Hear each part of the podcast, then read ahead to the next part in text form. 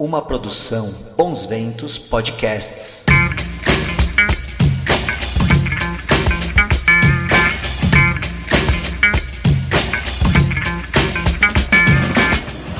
Olá, síndicas e síndicos de norte a sul do país. Eu sou Mariana De Simone, jornalista especializada em mercado condominial, e esse é o nosso podcast Semana do Síndico. Siga a gente nas redes sociais. Estamos no Facebook, Instagram, YouTube e LinkedIn. É só procurar por Semana do Síndico.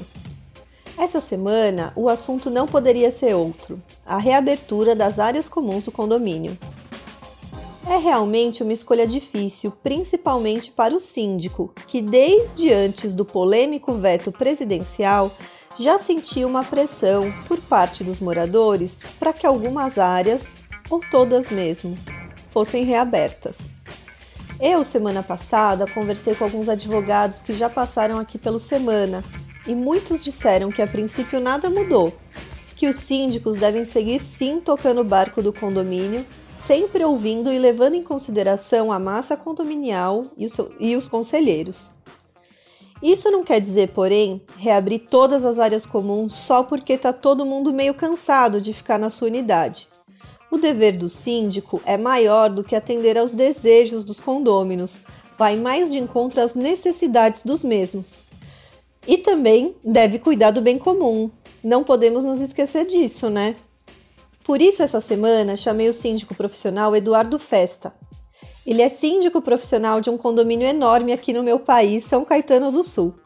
Está fazendo um trabalho incrível com as áreas comuns.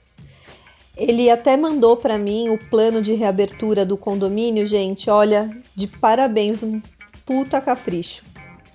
Oi, Eduardo, tudo bem? Muito obrigada por estar com a gente aqui hoje. Se apresenta, por favor. Olá, Mari. Meu nome é Eduardo Festa, tenho 62 anos, formado pela FATEC em Administração de Empresas. Sou aposentado, trabalhei 42 anos em empresas multinacionais sendo por 30 anos na Petrolífera Brasileira, sempre na área de engenharia, construção e montagem, integrando suprimentos, planejamento, logística e modernizações nas construções de plataformas de petróleo e refinarias. E há cinco anos estou como síndico profissional no condomínio que moro. É, das plataformas de petróleo para vir em condomínio. Acho que você gosta mesmo é de desafios, hein, Eduardo? Querido, explica pra gente, como é o condomínio que você administra? Sim, vou falar sobre o Pátio Catalunha, que é um condomínio clube que fica em São Caetano do Sul. Possui uma área de terreno de 43.800 metros quadrados, 195 mil metros quadrados de área construída, com oito torres de 25 andares residenciais e três andares técnicos, de dois a quatro apartamentos por andar. Tem administração, jardinagem, monitoramento, limpeza, portarias, manutenção para operacionalização do condomínio e muitas outras áreas. Possui 1.600 vagas de garagem, possui 3 mil pessoas aproximadamente. Temos uma equipe de 126 colaboradores distribuídos entre diversas áreas: jardinagem, monitoramento, administração, limpeza e muitas outras. O condomínio é totalmente operacional, por todo esse pessoal. Possui cinco salões de festa, três churrasqueiras, três playgrounds, uma quadra de squash, uma quadra poliesportiva, tem uma quadra de tênis, uma de skate, uma grande piscina com 1,2 milhões de litros de água para 700 pessoas, uma pista de Cooper de 890 metros no perímetro do terreno, um ateliê, um salão de beleza, um spa, duas saunas, duas salas de jogos, uma brinquedoteca, uma sala de estudos, duas salas de ginástica, uma academia completa, um jardim maravilhoso de 30 mil metros quadrados e um cinema, um espetáculo. Difícil de não se apaixonar por esse lugar que a gente mora. Realmente é um condomínio clube gigante com muitas áreas comuns. Eduardo, a gente está vendo muitos condomínios querendo reabrir essas áreas. Como que você está se preparando para esse momento? Sim, existe um grande anseio pela abertura dos espaços. Isso acontece a todo momento, muita conversa. Mas pelo fato de termos efetuado um, um comunicado, que foi um plano de reabertura faseada, inclusive que eu passei para você, é, ali está bem claro o, cada um dos espaços que vão abrir nas três fases. Existem pessoas que se preocupam consigo somente, mas minha responsabilidade é pela comunidade. Informo, inclusive, pelas lives que efetuo, que na página da minha empresa, que é a EF, Consultoria e Gestão Condominial, que não vou agir por pressão. Então não adianta fazer pressão que nós não vamos abrir por pressão. Deveremos estar convictos para podermos reabrir e que toda e qualquer ação de bloqueio que estamos efetuando neste momento tem como objetivo preservar vidas. Realmente, o seu plano de reabertura das áreas comuns me deixou muito impressionada. Todas as áreas bem divididas, em um plano claro para cada espaço. Eu achei muito legal. E Eduardo, quais critérios você usou para dividir as áreas comuns? Que dicas que você dá para nossa audiência fazer essa retomada da forma mais segura possível? Certo. As áreas comuns foram inicialmente classificadas. São 25. São áreas abertas e áreas fechadas. As áreas fechadas, diferentemente das abertas, estão com maior probabilidade de risco, assim como possibilitando alguma forma de contato, como a academia. Nessa classificação entrou os 25 espaços de maior risco, como academia, devido ao espaço fechado, grande contato, podendo aglomerar, assim como outros salão de, de beleza, salão de estudos, salão de festa, churrasqueiras e os de menor risco, as quadras, pista de Cooper, playgrounds e etc. Tudo isso foi publicado para o conhecimento dos moradores, inclusive com as ações, orientações e obrigações, determinando que serão abertos gradualmente, ou seja, em três fases, sem que tenhamos pré-determinada a data específica, pois aguardamos orientações dos órgãos governamentais, municipais e secretarias da saúde. É verdade. Eu também acho que é sempre mais seguro observar como as instituições de saúde estão se posicionando, né? Um ótimo norte.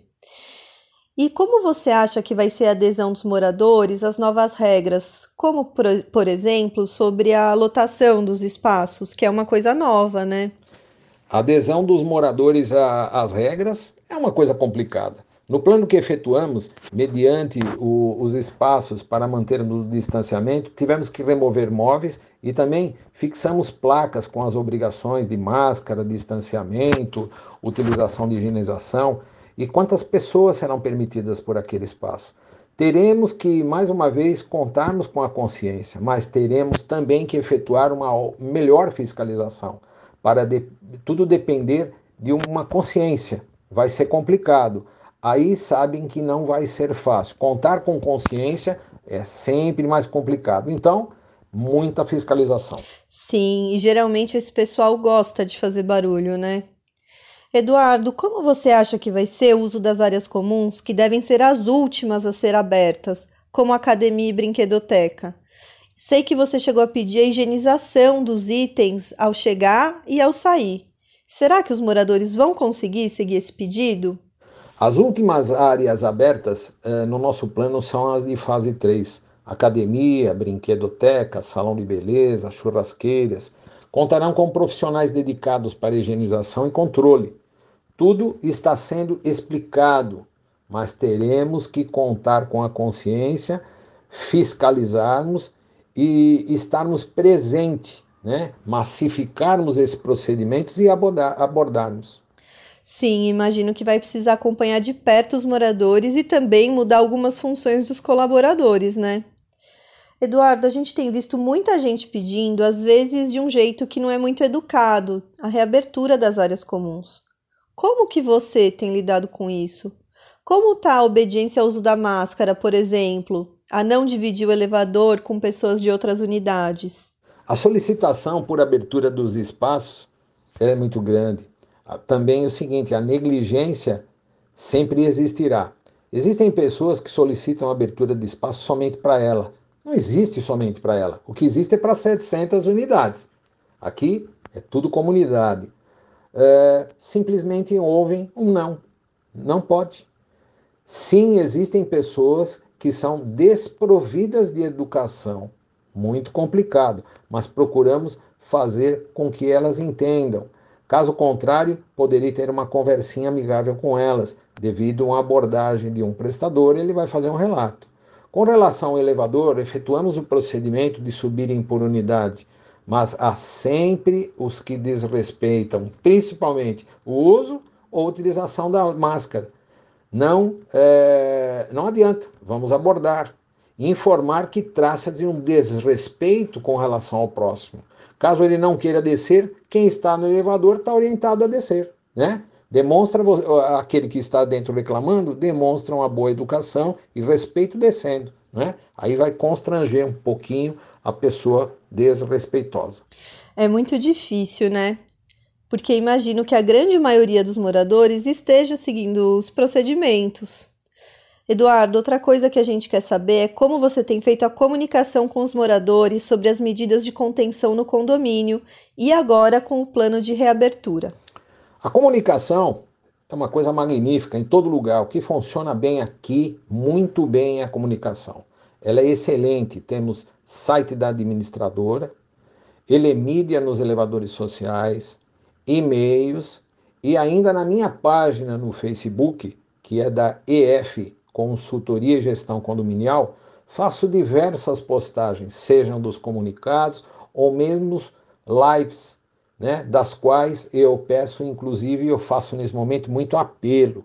Tenho cadastrado em meu celular 700 unidades, né?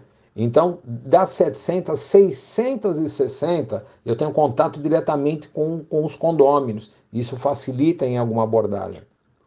Membros do CD, nós montamos os grupos de WhatsApp nas torres e eles organizam essa conversa. Então, tudo que é necessário para que, vamos dizer assim, você entre com uma informação rápida ou mesmo massifique, eles distribuem na torre.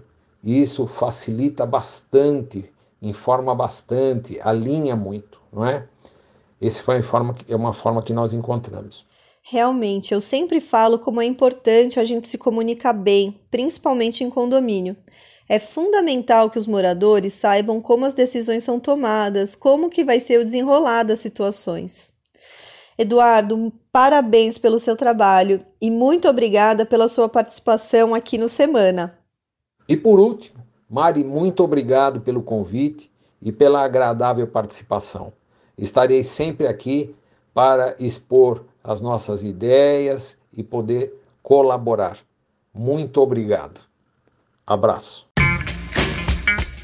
Queridos e queridas, acho que vale a pena salientar alguns pontos da entrevista aqui com Eduardo. Gente, percebam que ele só vai abrir as áreas comuns quando tiver segurança para isso. Isso é fundamental. Não adianta a gente abrir as áreas comuns sem nenhum critério, só devido à pressão de alguns moradores.